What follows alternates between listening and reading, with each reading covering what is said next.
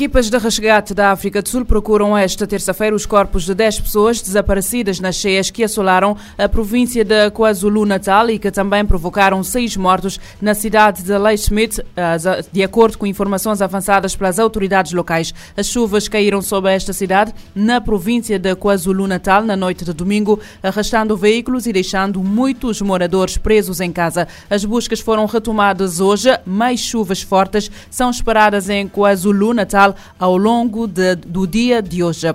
O Airbus A340, que estava retido em França, aterrou em Bombaim na manhã desta terça-feira com 275 passageiros. Cerca de 25 pessoas, incluindo 5 crianças dos 11 menores, eh, permaneceram, eh, incluindo 5 dos 11 menores, permaneceram em França. O avião ficou retido desde a quinta-feira durante dias no aeroporto de Vatry, a cerca de 140 km de Paris, por suspeita de tráfico de seres humanos. Dois suspeitos de serem traficantes também permanecem permanecem em França para uma investigação mais aprofundada. Recorda-se que o Airbus da companhia de aviação romena Legend Airlines chegou na quinta-feira ao aeroporto para uma escala técnica na sua rota de Dubai para Manacua, eh, tendo sido impedido de prosseguir a viagem pelas autoridades francesas por suspeita de tráfico de seres humanos. No domingo, a justiça francesa levantou a ordem da imobilização do avião. A Procuradoria de Paris liderou a investigação, anunciou também no domingo que autorizou o levantamento da ordem de imobilização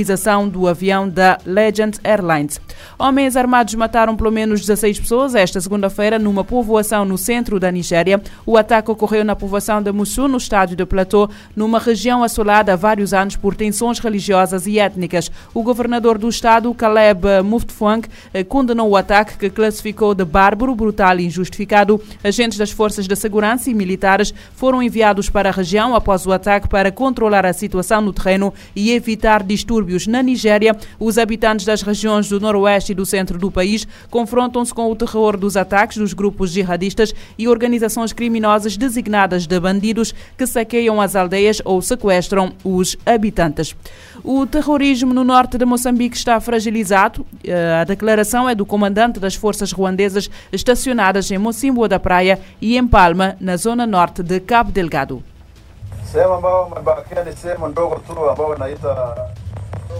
O inimigo está em Catupa e nas margens do rio Messalo. A sua movimentação é bastante limitada. Se intensificarmos as operações naquela zona de Catupa, iremos eliminar o inimigo e nos próximos dias vamos efetuar uma operação conjunta.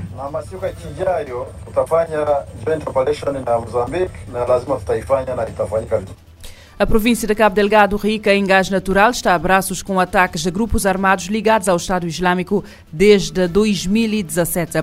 Os Estados Unidos anunciaram ter atacado na segunda-feira três instalações no Iraque, alegadamente usadas por milícias pró-iranianas em resposta a um ataque contra bases norte-americanas em Erbil, no norte do país. A operação foi uma resposta a uma série de ataques contra pessoal norte-americano no Iraque e na Síria por parte das milícias apoiadas pelo Irão, pelo Irão incluindo um ataque do Kateb Hezbollah contra a base aérea do Erbil, de acordo com uma nota uh, da Casa Branca. O Comando Central dos Estados Unidos precisou que os bombardeamentos, tendo em conta as primeiras avaliações, destruíram as instalações visadas e provavelmente mataram vários membros do Kateb Hezbollah. O CEMTCOM afirma ainda não ter provas da existência de vítimas civis. As autoridades iraquianas informaram que um drone carregado de explosivos tinha atacado uma base militar onde estão estacionadas tropas americanas e internacionais perto do aeroporto de Erbil. As tropas norte-americanas no Iraque e na Síria têm sido alvo de dezenas de bombardeamentos com drones e projéteis de milícias pró-iranianas em resposta ao apoio de Washington a Israel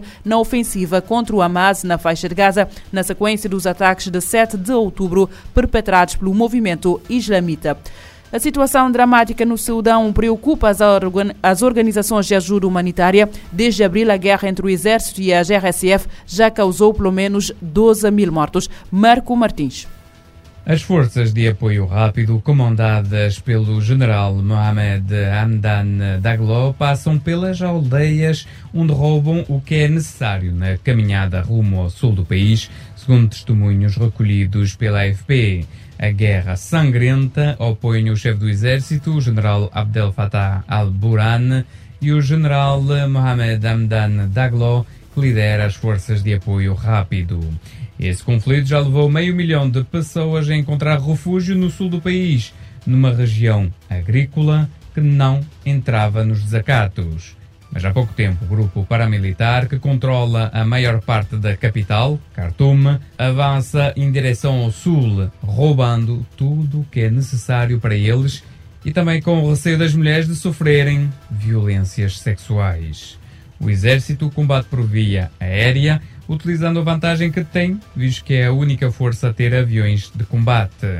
O conflito que explodiu a 15 de abril já causou a morte de 12 mil pessoas, segundo a ONU.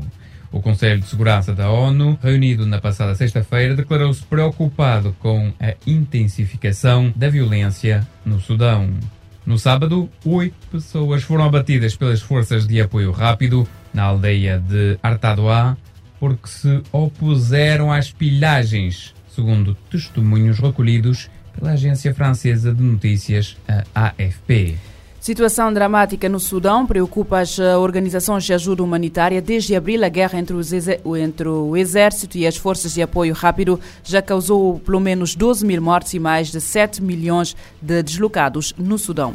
A faixa de Gaza registrou esta segunda-feira uma das noites mais sangrentas desde o início da guerra. Pelo menos 70 pessoas morreram num único ataque israelita sobre um campo de refugiados, de acordo com os dados avançados pelas autoridades sanitárias palestinianas. Eva Massi com mais detalhes. O exército israelita continua a bombardear a faixa de Gaza 80 dias depois do início da guerra que começou a 7 de outubro com o ataque do Hamas. Esta madrugada de 25 de dezembro morreram mais de 70 pessoas num único ataque aéreo israelita sobre o campo de refugiados de Al-Maghazi, alertaram as autoridades sanitárias palestinianas. A maior parte das vítimas são crianças e mulheres, disseram ainda as autoridades. Do lado israelita, mais de 15 militares morreram nos últimos três dias, aumentando para 156 o número total de mortes no exército. A situação humanitária no enclave palestiniano é catastrófica. As palavras são da ONU. 85% da população de Gaza foi deslocada à força. A maioria dos hospitais está fora de serviço e nas próximas seis semanas a totalidade da população está em risco de fome aguda, ainda segundo a ONU. Na tradicional mensagem de Natal, o Papa Francisco lamentou que a mensagem de paz de Jesus permaneça inaudível devido à guerra na terra precisamente que o viu nascer. O exército israelita continua a bombardear a faixa de Gaza 80 dias depois do início da guerra, que começou a 7 de outubro com o ataque do Hamas. O número de mortos causado pelas operações militares israelitas na faixa de Gaza atingiu os 20.674 desde o início do conflito.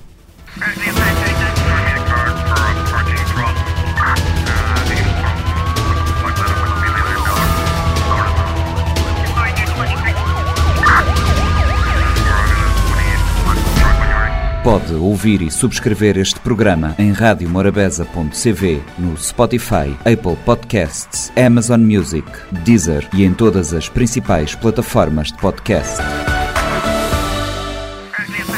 SOS. A atualidade numa outra perspectiva. Emergência, polícia, justiça, investigação criminal, as grandes apreensões e as maiores investigações. O mundo como ele é. SOS. De segunda a sexta, às nove da manhã e às sete da tarde. SOS.